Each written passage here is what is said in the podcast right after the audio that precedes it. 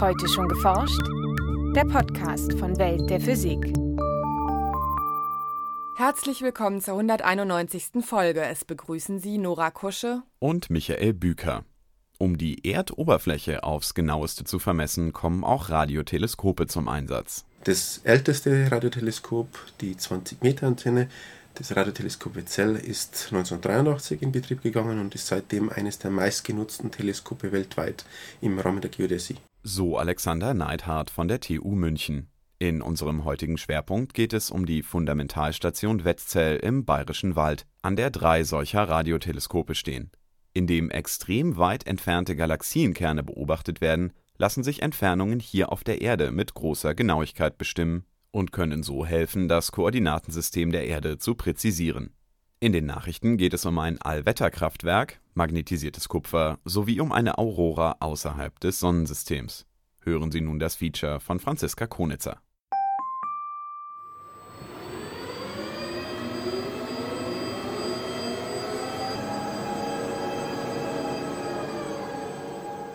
Angesichts seiner Größe bewegt sich das Teleskop erstaunlich schnell.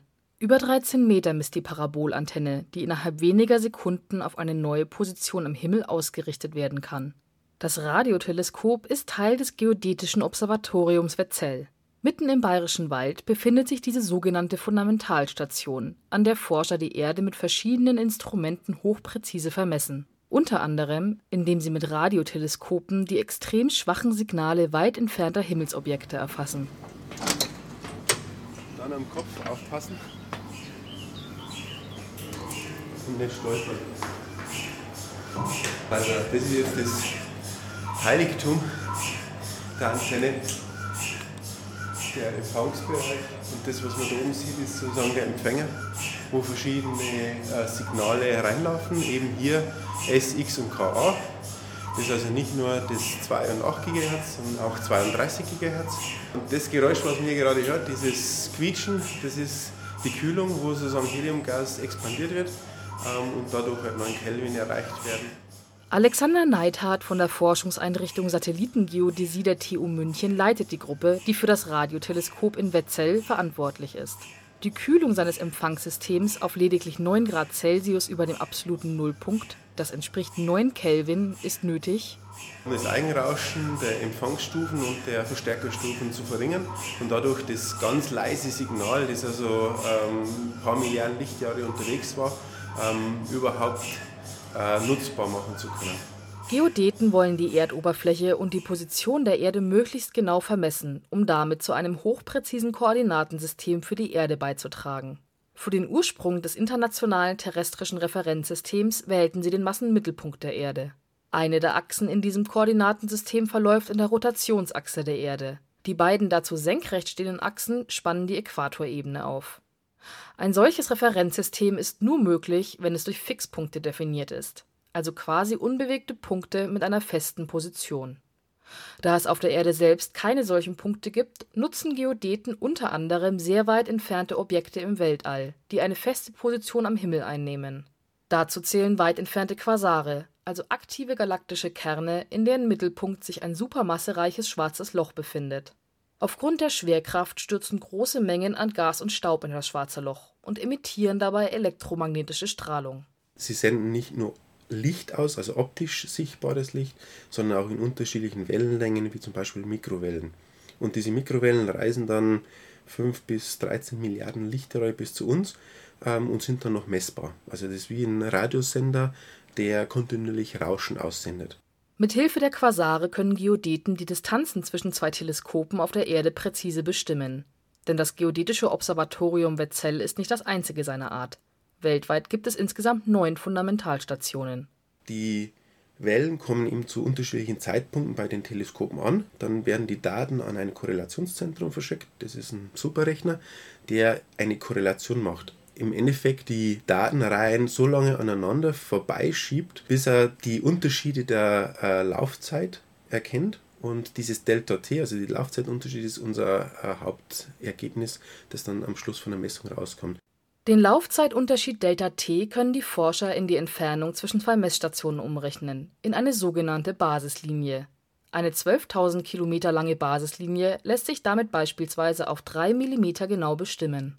Und wenn man das kontinuierlich macht, kann man die Veränderungen durch die Plattentektonik, also Verschiebungen zwischen den Teleskopen, messen und man kann auch Veränderungen der Lage der Erde, also zum Beispiel Taumelbewegungen, Rotationsschwankungen der Erde erfassen. Die Forscher fanden so beispielsweise heraus, dass sich der amerikanische und der eurasische Kontinent derzeit um 18 mm pro Jahr voneinander entfernen. Für ihre Messungen benutzen die Geodeten einen Katalog mit über 500 geeigneten Quasaren.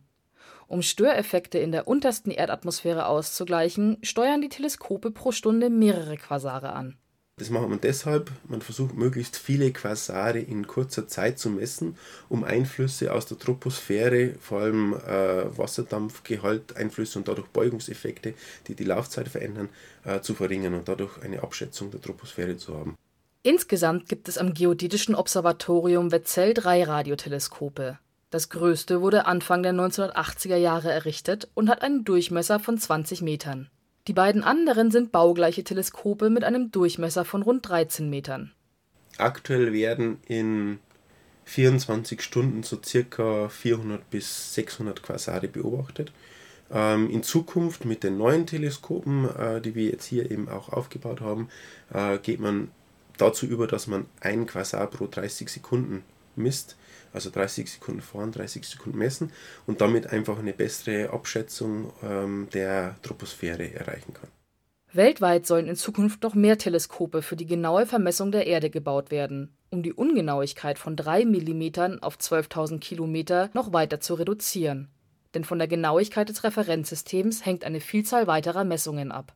Damit will man die Genauigkeit steigern, nämlich eben von den drei oder ein paar Millimetern auf unter einen Millimeter zu kommen, die Basislinie sozusagen auf unter einen Millimeter äh, zu vermessen weil nämlich, wenn man ähm, Untersuchungen zum Beispiel macht für Klimawandel, also Erhöhungen des Meeresspiegels, dann geht es immer um Höhen wie Millimeter und äh, diese Veränderungen muss man über das Referenzsystem messen und da muss der Satellit eingemessen sein, da muss die ganze Erde in dem äh, System so genau sein und deshalb muss man sozusagen mit dem gesamten System auf diesen Millimeter kommen. Nachrichten ein Forscherteam aus China und den USA hat eine Hybridzelle für jede Wetterlage entwickelt. Der Prototyp kann aus Sonne, Wind und Regen elektrischen Strom erzeugen. Das Konzept könnte in Zukunft für Wanderer oder Camper interessant sein, etwa um Batterien aufzuladen. Beim Bau ihres Prototypen begannen die Forscher mit einer Solarzelle aus Silizium.